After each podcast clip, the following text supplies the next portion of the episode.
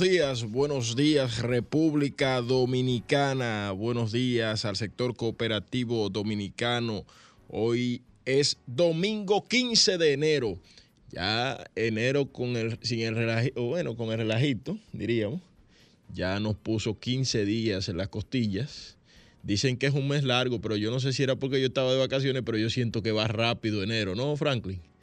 Va como rápido enero, ya tenemos 15 días y hoy está eh, al aire el Cooperador Radio, revista informativa de orientación y defensa del sector cooperativo de la República Dominicana.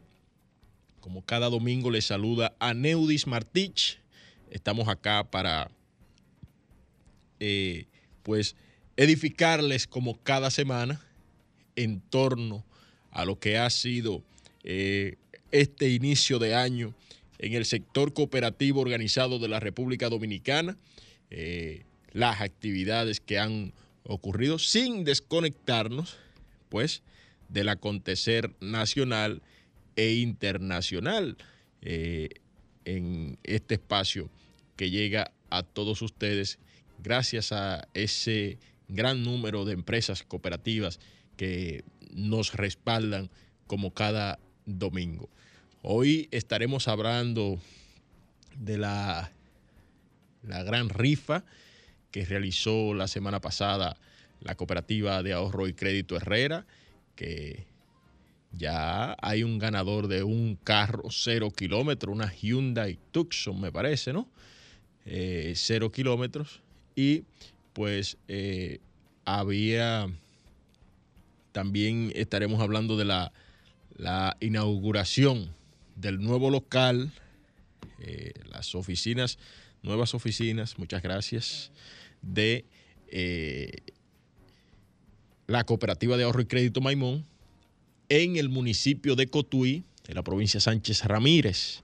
Señores, yo había ido a Cotuí a la presa de Atillo, pero yo quedé impresionado con el desenvolvimiento económico que se ve en esa zona, de lo que vamos a hablar un poquito más adelante. También ya está con nosotros acá en los estudios de Sol el CEO de JMO Group, José Miguel Ortiz, con quien estaremos hablando, usted debe haber visto la promo por ahí, de finanzas personales en este inicio del año 2023. Estamos ya en, han pasado ya 15 días desde que inició el año, pero eh, es oportuno para usted poder eh, todavía reorientar el rumbo, eh, ir tomando las decisiones adecuadas para encauzarse en un mejor manejo de sus finanzas personales en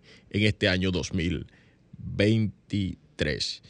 Ya sin más preámbulo, vámonos a nuestro primer compromiso comercial y pues de inmediato regresamos con todo el contenido que tenemos para ustedes en el Cooperador Radio. Sintonizas el Cooperador Radio los cooperativistas tienen su periódico, también su programa de televisión y ahora llega a la Radio Nacional El Cooperador, El Cooperador Radio, una revista informativa de orientación y defensa del sector cooperativo dominicano. El Cooperador Radio, domingos de 11 a 12 del mediodía por Sol 106.5, la más interactiva. El Cooperador Radio, esta revista informativa de orientación y defensa del sector cooperativo de la República Dominicana. Aquí está José Miguel Ortiz, estamos detrás de cámara, detrás de, de en la pausa, teorizando sobre diversos temas que vamos también a compartirlo con ustedes más adelante, en un momentito. Pero, eh, señores, como les decía al principio, me estuve por Cotuí Estuve por Cotuí esta semana y eh, estuve observando el desenvolvimiento económico de eh, esta localidad de la República Dominicana. Hay saludos desde La Vega. Eh, nuestro buen amigo Aristides Acevedo dice que saludos a José Miguel Ortiz. Coño. Aristides tenía más de seis meses que no escuchaba este programa. Lo esté escuchando hoy por cortita aquí, te voy a traer más a menudo. Eh, estuve por, por Cotuí esta semana y eh, me gustó ver cómo la cooperativa de ahorros y créditos Maimón eh, está apostando al, al crecimiento de las localidades donde tiene origen. ¿Y por qué vemos este eh, ese crecimiento al que apuesta Cooperativa Maimón? Bueno, es sencillo, señores. Cooperativa Maimón ha estado trabajando eh, desde hace ya varios años, es decir, 17 años en funcionamiento en el municipio Cotuí de la provincia Sánchez Ramírez. Ustedes saben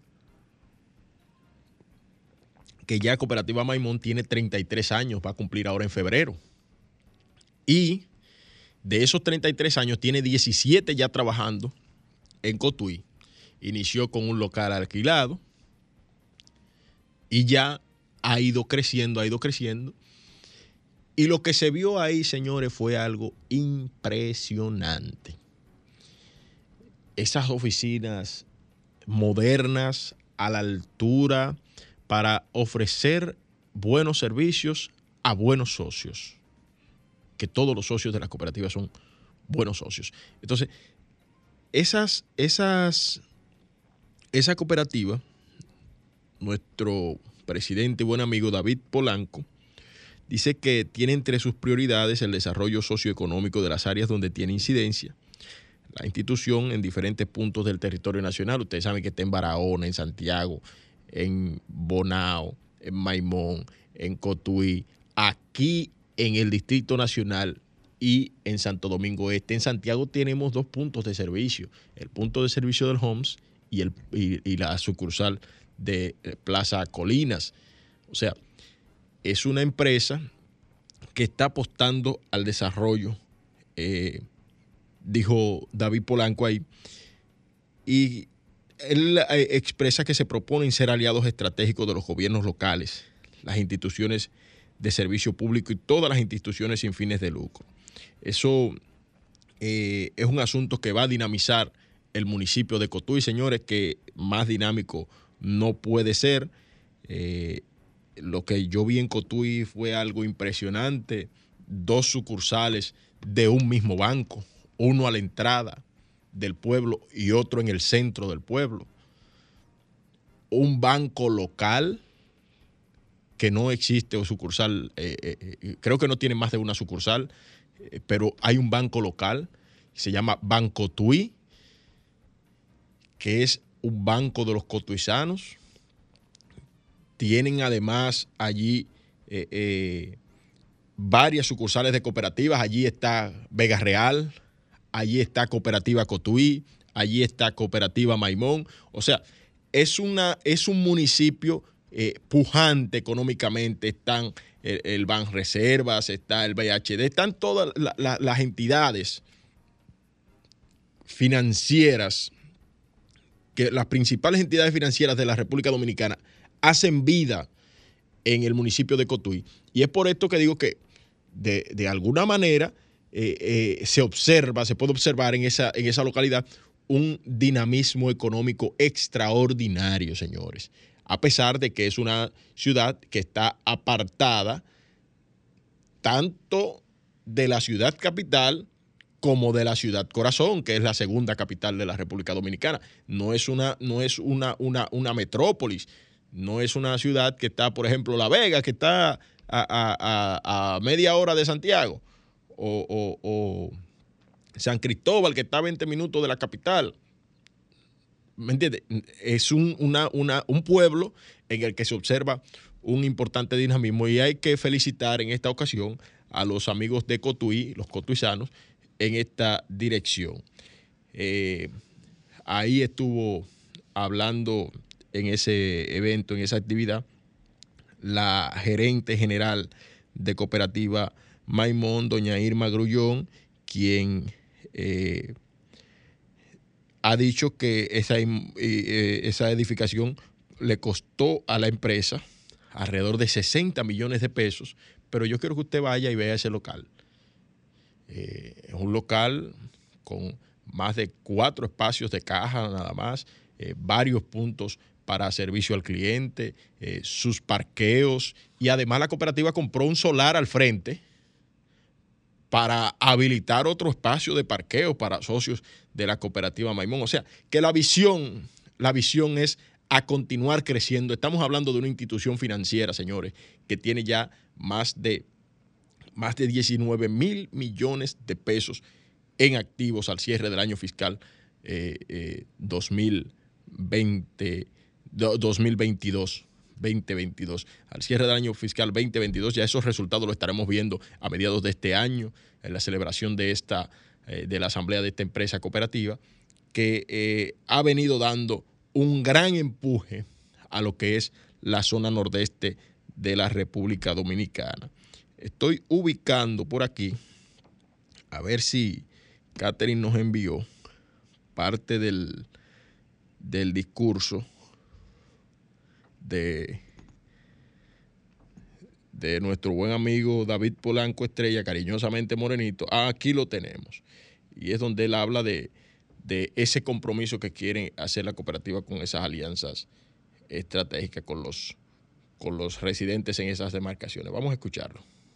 Nos involucramos y apostamos al desarrollo sostenido y sostenible de las localidades en las que tenemos presencia generando empleos de calidad, dinamizando su economía, haciendo aportes sociales. Nos proponemos ser aliados estratégicos de los gobiernos municipales, de las instituciones de socorro, de las instituciones de servicios públicos y de todas las instituciones sin fines de lucro. La cooperativa enfocada en cumplir con la misión y visión que le dio origen, donde su único y firme propósito es trabajar para apoyar a los asociados, elevando el nivel de vida desde ellos y de las comunidades donde tiene presencia.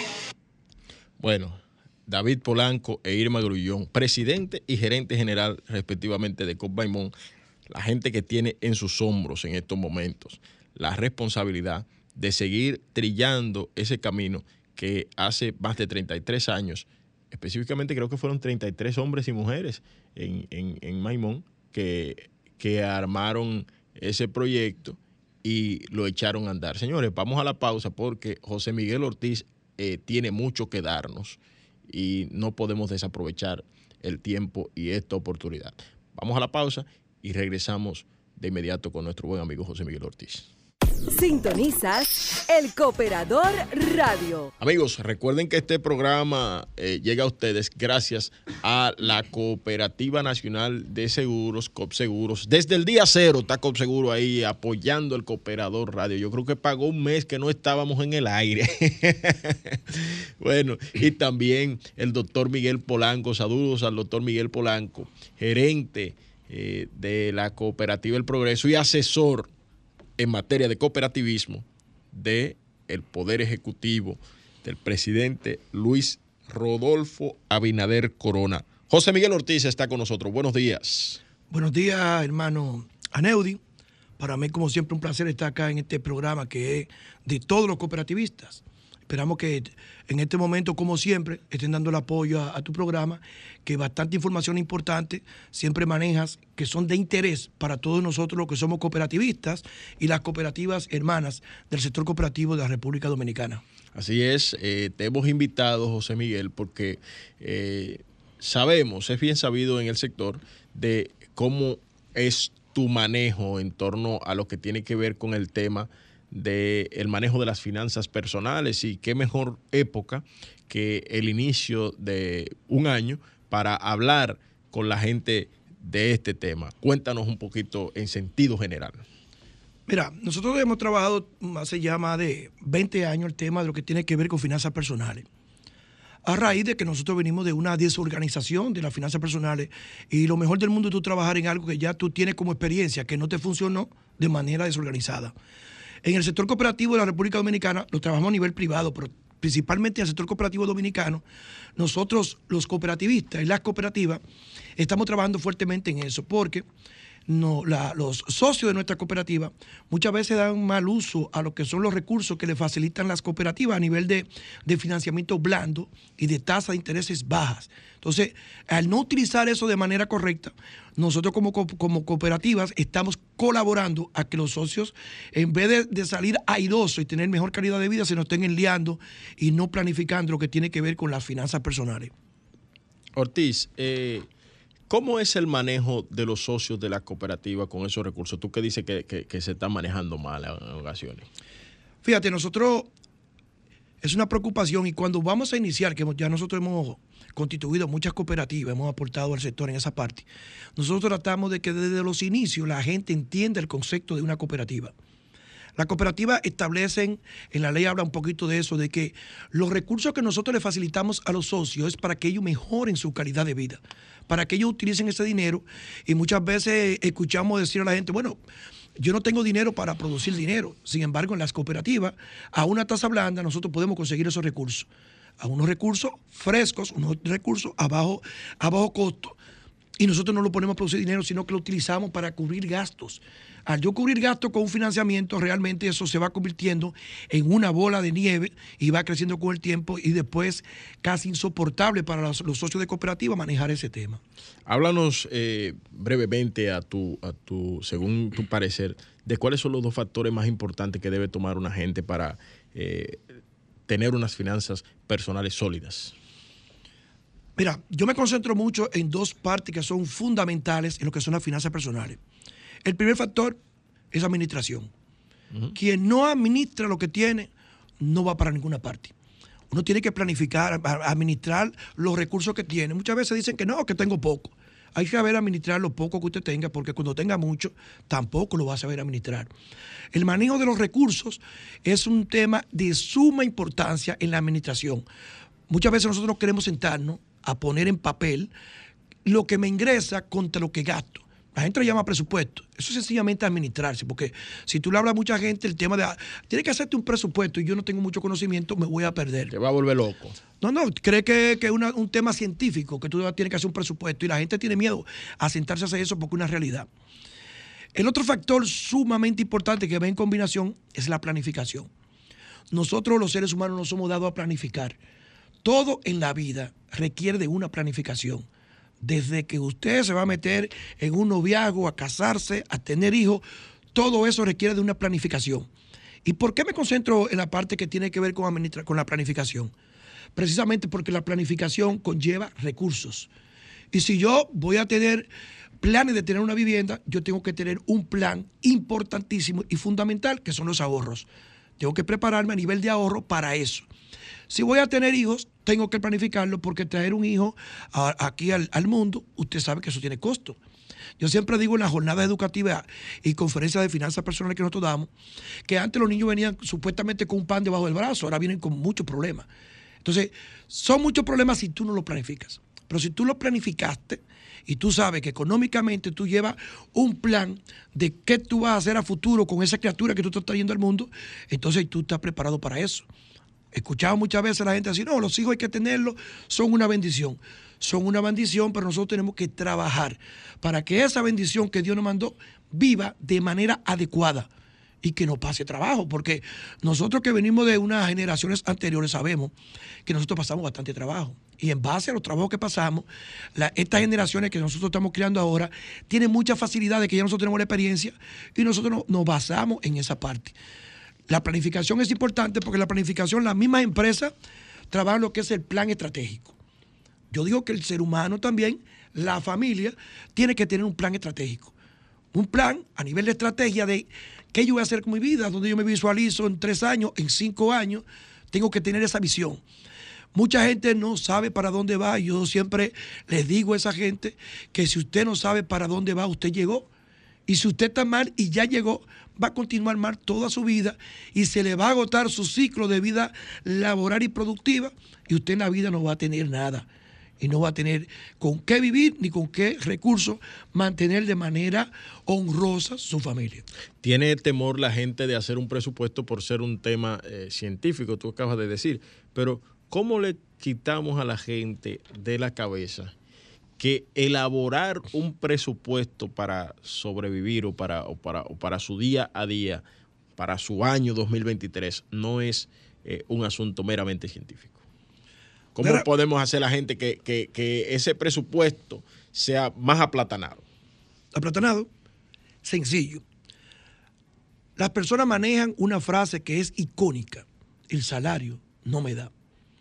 Si nosotros vamos a elaborar un presupuesto, yo tengo que manejar recursos y tengo que manejar erogaciones. En aplatanado, como tú dices, lo que a mí me pagan en un sitio para que yo trabaje y lo que yo tengo que gastar para yo vivir. Si nosotros plasmamos en un papel, por eso que digo que no es tan complicado, ¿cuáles son mis ingresos? Un salario. Punto. No tengo más nada. Porque Yo gano 20 mil pesos. Ya, pero ya tú ganas eso. Más nada. Tú no puedes, te- tú no puedes vivir en una casa de 21. No. Porque entonces, ¿qué va a comer? Ahí tú tienes un solo factor. Contra un, un número grandísimo de otros factores que son los que componen las erogaciones que tenemos, que son los gastos. Decía yo que una frase icónica que eh, la gente dice que el salario no le da. Y yo estoy totalmente de acuerdo. Porque el salario muchas veces ni siquiera se mueve. Y cuando se mueve a nivel de aumento en una empresa que tú trabajes, en un sitio que tú recibas eso, si crece un 5 o un 10. Sin embargo, lo que tiene que ver con la contraparte de los ingresos, que son los gastos, eso va en crecimiento todo el tiempo. Nosotros en República Dominicana somos magos, somos genios, porque con el mismo salario hacemos frente a todo lo que tiene que ver con los gastos que se disparan de la canasta alimenticia, combustible, transporte, pago de vivienda, todo lo que tiene que ver con colegio. Tenemos que tener obligatoriamente ya por tecnología el internet, que si el telecable, agua, luz, todo eso que tenemos nosotros en nuestro entorno. Y si nosotros no tenemos una planificación correcta, plasmada en esas dos columnas, una columna que me habla a mí de mis ingresos y una columna que me habla a mí de lo que son los egresos, que son bastantes. Es poner eso en papel y sumar, sencillo, una columna de un solo elemento, donde yo gano 20 mil, como tú acabas de decir, y una que nosotros tenemos miedo a sumar, que probablemente me sume 28. Eso indica que si yo tengo 20 y gasto 28, tengo un, Un déficit, o un negativo, para que la gente lo entienda en el concepto aplatanado, como tú me dices, de 8 mil que yo tengo que buscarlo por ahí, sea prestado, sea financiado, con una tarjeta, pero tengo que seguir viviendo. Yo no le digo a nadie ni le vendo a nadie, porque no estoy de acuerdo, que baje los gastos. No. Aumente, Aumente su productividad y su ingreso, porque usted baja los gastos, lamentablemente tiene que bajar su calidad de vida. Ah, que yo eso- pago de eso luz un monto X. Pero en tu casa tú tienes un abanico que si tú lo vas a pagar de noche, consume menos energía, paga menos luz. Pero tú no vas a dormir. Pero no va a dormir. Vas a tener problemas matando mosquitos. Mejoraste tu calidad de vida y compra un aire y el aire lo prende una hora diaria para yo poder bajar los, los gastos. No. Yo tengo que buscar más dinero para yo poder pagar lo que son los costos para yo tener calidad de vida. Y quiero aprovechar ahí, porque es una frase muy también, porque yo me dejo con las frases de la gente. La gente cuando tú le hablas de eso dice, yo no tengo una máquina de hacer dinero. Sin embargo, nosotros que producimos dinero, producimos, recibimos un salario por dinero, eso es una máquina de hacer dinero. Nosotros producimos dinero en la intensidad con que nosotros, esta máquina que es el cuerpo humano, lo ponemos a producir dinero y recursos. Ahora, el factor, el factor que va contra la pobreza de la manera más agresiva es la educación. Entonces, si yo digo que yo soy una máquina de hacer dinero, yo tengo que invertir en mí educándome y echando para adelante. Vas a encontrar muchísima gente. Yo venía conversando ahorita con que no la saludé, estoy casi, estoy caliente. Anda conmigo aquí acompañándome la, nuestra directora ejecutiva, Yadira Gómez de Ortiz, mi esposa, que donde quiera que estamos está presente con nosotros por aquí. No la saludé de entrada porque se me pasó mi amor, disculpa. Venía conversando con ella ese mismo, ese mismo factor de que nosotros escuchamos gente que dice, yo veo mucha gente que ha estudiado y está pasando trabajo. Sin embargo, tú tienes que irte del otro lado. Si están pasando trabajo los que estudiaron, los que no estudiaron, ¿qué están pasando? Están peor. Ah, que uno dio un enganche y está ganando mucho más dinero que uno que estudió. Esos son puntos que se dan en un conglomerado de un factor, pero no todo el que estudia va, va muy lejos. Aquí hay que formarse, aquí hay que estudiar, porque mientras más preparado tú estás Eso te permite a ti crecer a nivel económico, porque ahí tú vales más y tienes mayor formación. Ok, eh, Ortiz, vamos a una breve pausa y cuando regresemos, pues seguiremos hablando de algunos tópicos eh, más importantes de interés y hablemos también de cosas interesantes como son las tarjetas de crédito, buro de crédito y esos temas. Vamos a la pausa y cuando regresemos, pues seguimos conversando con José Miguel Ortiz de JMO. Bien amigos, y continuamos en el Cooperador Radio, revista informativa de orientación y defensa del sector cooperativo dominicano. Está aquí José Miguel Ortiz y eh, estamos hablando de finanzas personales. Eh, Ortiz, tarjetas de crédito, buró de crédito, préstamos, vacaciones, viajes del, al exterior, vehículos, viviendas, inversiones. ¿Se puede conseguir todo eso en las cooperativas? Todo eso es posible. Dentro de la cooperativa principalmente porque el Menos nosotros, tarjetas de crédito. Exactamente. Que algunas las tenemos, pero nosotros como no somos una entidad bancaria, tenemos que valernos de un banco para que sea como un intermediario porque las marcas reconocidas en el país de tarjeta de crédito, nosotros no tenemos manera de comercializar con ellos porque eso está fiscalizado por el tema de lo que tiene que ver con la superintendencia de banco y nosotros somos fiscalizados por el Instituto de Desarrollo de Crédito Cooperativo y de COP. De la tarjeta, ese es uno de los, de los males mayores que tienen las personas que están desorganizadas a nivel de lo que tiene que ver con el manejo de sus finanzas personales. Porque cuando tenemos una tarjeta de crédito entendemos que como que un dinero que nos pusieron ahí que tenemos que gastarlo obligado. Si usted anda sin dinero en, cualquier momento y, tiene que echarle gasolina a un vehículo, fácilmente usted revisa la cartera y si tiene 300 pesos, usted le echa 300 pesos. Pero si usted anda con una tarjeta de crédito, fácilmente usted la pasa y dice, llénalo llena el vehículo de gasolina, pero usted no sabe luego de dónde usted va a sacar ese dinero para cubrir lo que tiene que ver con la tarjeta de crédito. Nosotros las recomendaciones que siempre hemos hecho del uso debido a la tarjeta de crédito, nosotros recomendamos que usted tenga una tarjeta de crédito. Y más con el tema del manejo del dinero plástico, que es lo que está en boga en, en todo nuestro país y mucho más a nivel mundial. ¿Por qué hablo de tener una sola tarjeta? Porque una tarjeta de crédito, una persona que, gane 25 mil pesos, no puede tener una tarjeta de 25 mil pesos. Porque copa lo que son sus ingresos contra una tarjeta. Entonces nosotros... Repite eso de nuevo, que me gustó. Si yo gano 25 mil pesos, a mí no me corresponde tener una tarjeta de 25 mil pesos. Porque la tarjeta copa mi salario completo. Y estoy hablando de 25, 25 de salario bruto. Porque ahí viene lo de cuento, de lo que tiene que ver con FP, que si la ARS me va a quedar mucho menos. Normalmente nosotros lo que hacemos es que si tenemos una tarjeta, hasta que le quede un centavo, le estamos dando para allá. Entonces, la tarjeta de crédito, nuestra recomendación siempre ha sido que nosotros usemos el 50% del valor de la tarjeta que yo tenga en base a mi salario. Yo gano 25, yo debo tener una tarjeta de crédito de 12 mil pesos. Para yo manejar lo que son mis consumos que puedo trabajar a nivel electrónico. Yo a veces en, las conferencias que damos, y me río, cuando tú le dices a una persona que ponga su descuento de pagos de servicio de manera automática de una tarjeta de crédito, se sorprenden. Dice que no, que por qué, que eso no, que él paga cuando tiene que pagar. Es un compromiso que usted hizo ya. Y lo cual, de, lo, de lo que usted gana, yo te hice un compromiso que usted tiene que pagar.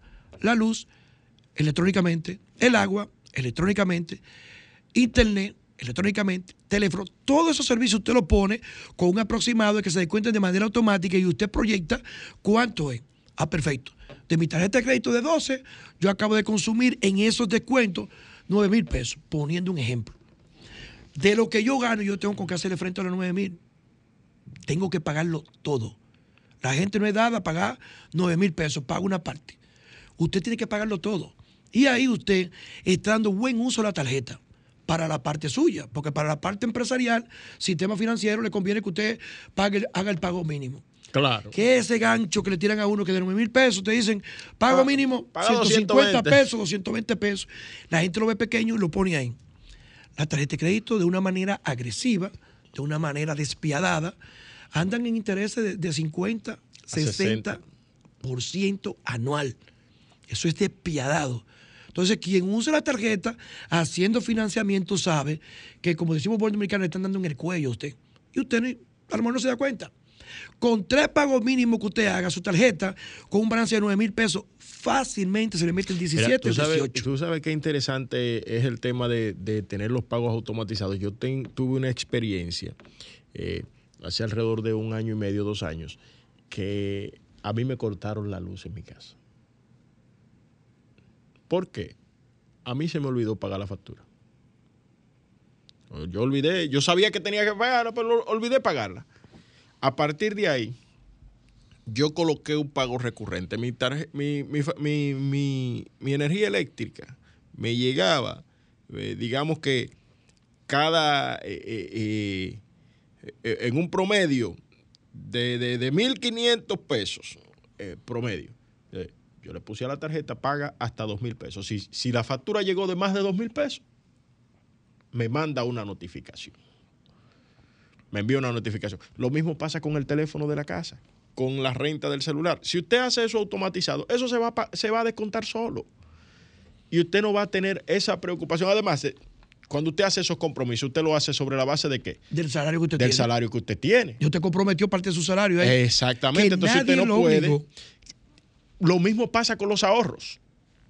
O sea, yo no soy el hombre perfecto ahorrando tampoco, pero usted tiene que saber que cuando usted dijo, voy a ahorrar 20 pesos, porque usted no tiene que ganar 2 millones para ahorrar.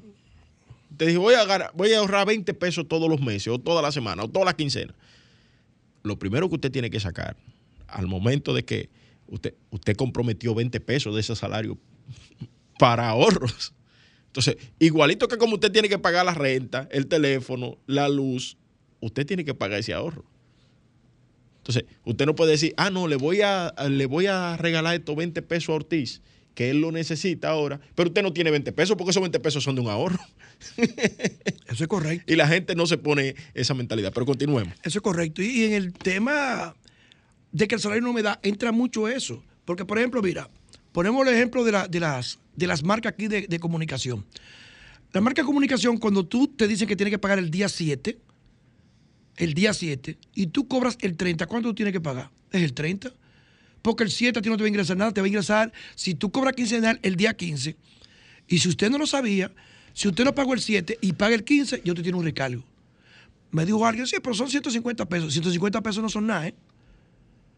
En 10 meses son 1.500 pesos que usted, que se queja que salir no le da, le está quitando 1.500 pesos en 10 meses a un ingreso contando nada más lo que es ese servicio. Igual pasa con el agua, ayuntamiento, con todo. Cuando usted suma, fácilmente usted paga los servicios atrasados, se le mete a usted en un presupuesto anual de 25 mil pesos como nada, sumando los recursos que conlleva. En el caso que mencionaste ahí del ahorro, yo usé una frase hace muchos años y la, he visto en cooperativa. Esa frase es mía, no la patenticé de mí. Ah, Ahorra o nunca. Si tú no decides ahorrar, puede ser ahora mismo que ya este programa terminó y yo no ahorraba, ahorre porque la planificación tiene que ver mucho con el ahorro.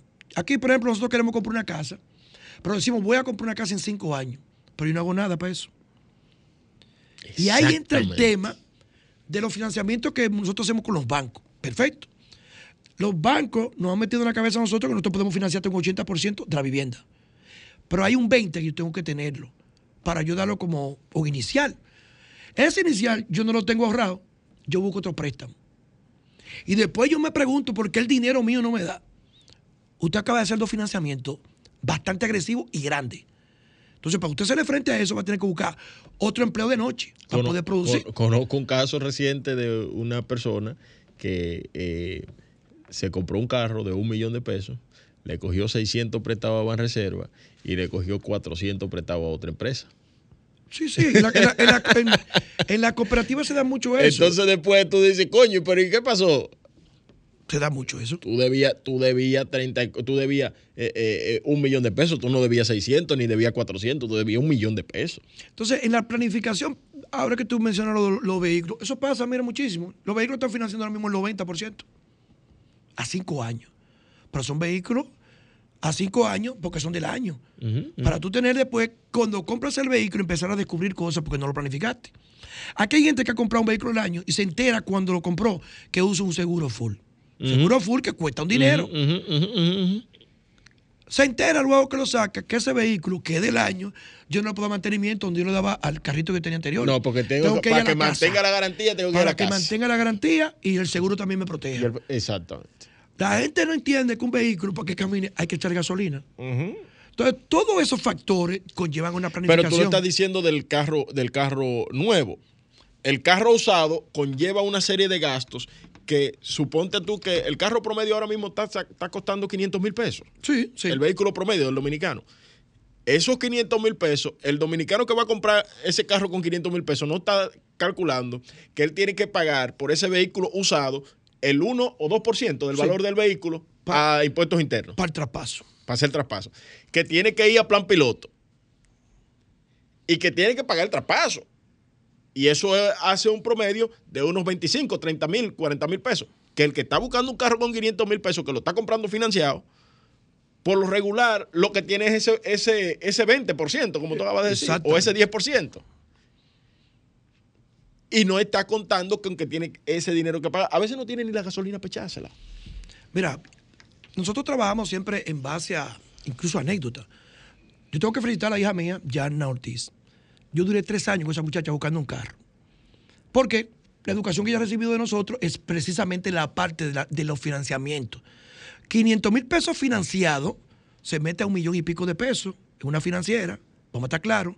En la cooperativa es mucho más blando, pero como quiera también te sube. Entonces, ella hizo su plan y yo incluso le decía a veces, mira, financia una parte para cada crédito. No, no, ya digo, con lo que yo tengo voy a comprar un carro y así lo hizo. Tres años duró buscando el vehículo que era, me cuesta 10 pesos, yo tengo 10 pesos, lo compré. Y tenía el clavo de todos los otros factores del seguro, tenía el clavo de que había que revisar si tenía la goma buena, que hay que comprar goma. Que hay que comprar goma. El clavo de tú ese vehículo te Por lo decir- regular, a todos estos vehículos recién importados hay que comprarle goma. Claro, porque tiene una goma que viene de un país que aunque te vean con, con los canales, como dice uno, con, la- con los, los dibujos, por- posiblemente la goma te podría pasar de fecha. Que la gente aquí no sabe que las gomas se vencen y pasan de fecha. Entonces, el tema del combustible, el tema de que yo voy a entrar en ese vehículo y tengo que hacerle un mantenimiento yo, para yo estar confiado de que el vehículo que yo compré tiene un mantenimiento y ya no está fecha. Ah, sí, eso es otra cosa, que cuando tú compras un vehículo usado, te- el dealer te dice, no, no, no, no, ese, ese carro nosotros cuando nosotros lo recibimos le hacemos mantenimiento. Eh, eh, mentira. Ni que se lo hagan, usted, le hace Usted el tiene suyo. que hacerle el suyo para usted llevar el control. tiene que hacer su limpieza por dentro. Todos esos gastos conllevan a qué? A planificación. Lo de la casa, mira, volviendo al, tema de la casa. Te lo puedo decir yo que pasé por una experiencia. Mi primera experiencia de yo compré una. Por eso es que me gusta hablar de esto, porque es que yo he pasado todo lo que tú no te imaginas. Cuando yo compré mi primera casa, mi primer apartamento pequeño en un barrio, eh, yo descubrí que había quedado un inicial. Yo no sabía que había quedado un inicial y fuimos un grupo a ver apartamentos. Yo fui. Cuando yo descubrí que había quedado un inicial, yo hice eso que te dije ahorita. Yo tuve que financiar por la cooperativa una parte y financiar por un banco la otra. Tú supiste que esa transacción nosotros hicimos en el mes de septiembre y hasta diciembre yo no pagué una cuota de esa casa. Esperando donde yo trabajara, que me dieran el doble sueldo para yo cubrir eso. Y eso me costó un dinero por el mismo tema de los intereses que me generó, por una mala planificación. Sin embargo, de ahí, cuando yo tengo mi segunda oportunidad de comprar otro bien, otra vivienda, ya yo tenía todo planificado. Y con el empuje de aquí, el empuje que me quedó, eso fue mi inicial y yo no financié todo. Me fue mucho más cómodo. Cuando te mudas normalmente a una casa, puede ser como sea, puede ser nueva, usar. Si en hecho, ahora mismo la gente compra casa nueva. Ya eso cuesta 100 mil pesos. Y hay un factor. Mudarse nada más. Sí, pero hay un factor. Ahí es que tú descubres que el juego de sala que tú tienes, la sala que tú vas a poner, está horrible. Está horrible, eso no cabe ahí. Y el que tú, el comedor que tú tienes mudando, se rompió una silla, la nevera se abolló. Todo eso que conlleva a mudarte a una casa. Entonces no te quiero hablar del factor. E instalar los aires acondicionados, que ya todo el mundo tiene que instalar aire, que, eh, y una serie de cosas adicionales. Y hablemos del factor de la gente que se vive mudando de casa en casa. Que, que tú ves que frente a la casa donde vive, tiene un vehículo por el sitio 2014, nítido, en una casa alquilada en la calle. ¿Cómo usted va a tener un carro que le cuesta a usted un millón de pesos y usted todavía no, no tiene una vivienda? Mi planteamiento, desde que yo tuve la primera, me costó 265 mil pesos, creo que fue que me costó esa parte, 365 mil pesos. Mi planteamiento es que el vehículo que usted tenga debe tener el valor de un 10% de la vivienda que usted tiene. Y lo planteé y así lo hice. Cuando yo compré ese apartamentico, de una vez hice un olito y tuve un carro de 33 mil pesos. Entonces, eso va pasando con la gente. El vehículo que usted tenga tiene que ser un 10% del valor de la vivienda que usted tiene, porque si no, usted va a andar moviéndose en, una, en un vehículo que le cuesta más que la casa que usted tiene o le está cerca de, lo que usted tiene. José Miguel Ortiz, señores, ha estado con nosotros. José, te vamos a invitar en febrero otra vez para que sigamos hablando del tema de finanzas personales porque ha sido un programa eh, muy interesante y para esa fecha vamos a abrir la línea de teléfono para que la gente llame y también pregunte. Pero ya eh, nuestro tiempo ha terminado. Será hasta una próxima oportunidad. Muchísimas gracias por acompañar. Gracias a ti. Sol 106.5, la más interactiva. Una emisora RCC Miria.